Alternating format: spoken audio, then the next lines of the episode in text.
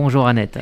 Bonjour Rudy. Ben, écoutez, franchement, euh, je ne pensais pas qu'en 2021, en pleine campagne électorale, il faudrait qu'on parle encore du personnage du maréchal Pétain, qui fait un retour étonnant dans l'actualité française avec un agitateur, Éric Z, Z pardon, le bien nommé, et qui cartonne dans ces fameux sondages dont on vient de parler à 15%.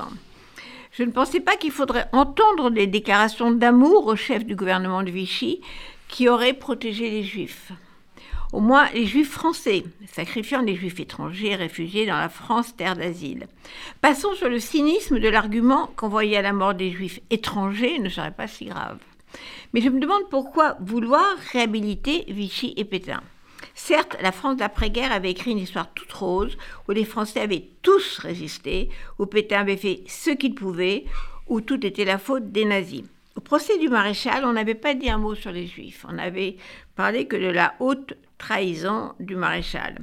On se souvient du formidable film d'Alain René, Nuit et brouillard, où la censure avait fait effacer les gendarmes français qui gardaient le camp d'internement des juifs dans le Loiret.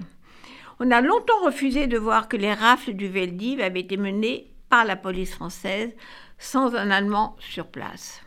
C'est un historien américain, Robert Paxton, qui avait le premier rétabli la vérité en publiant son fameux La France de Vichy en 1973, où il démontre, à partir des archives allemandes, comment Vichy a collaboré à l'extermination des Juifs activement en allant au-delà des demandes des nazis.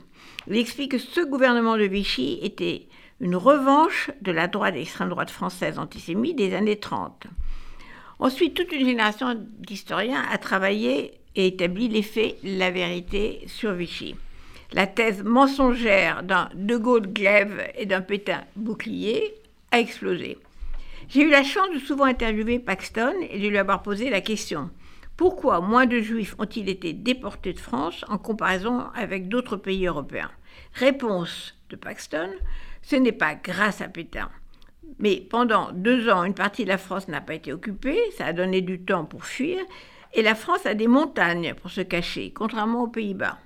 Mais surtout, surtout, c'est le peuple, les Français, qui n'étaient pas antisémites. La population a beaucoup aidé et protégé les Juifs, ces Juifs, contrairement à la Pologne, à la Roumanie, à la Hongrie, qui la population a participé de façon extrêmement active à la déportation des Juifs.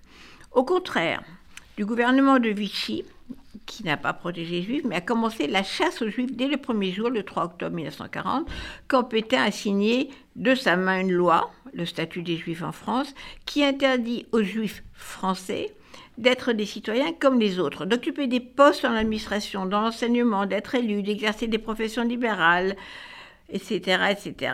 Recensés, exclus de la vie politique et professionnelle, les Juifs français n'avaient plus de ressources. Alors, comment peut-on dire, alors que Pétain les a virés de la société française, qu'il les a protégés? Comment peut-on ressortir aujourd'hui cette thèse absurde? Pendant longtemps, les pétinistes se trouvaient autour de Jean-Marie Le Pen, qui avait accueilli de vieux collabos dans son Front National. Maintenant, on entend ce genre de défense de Pétain en prime time à la télévision.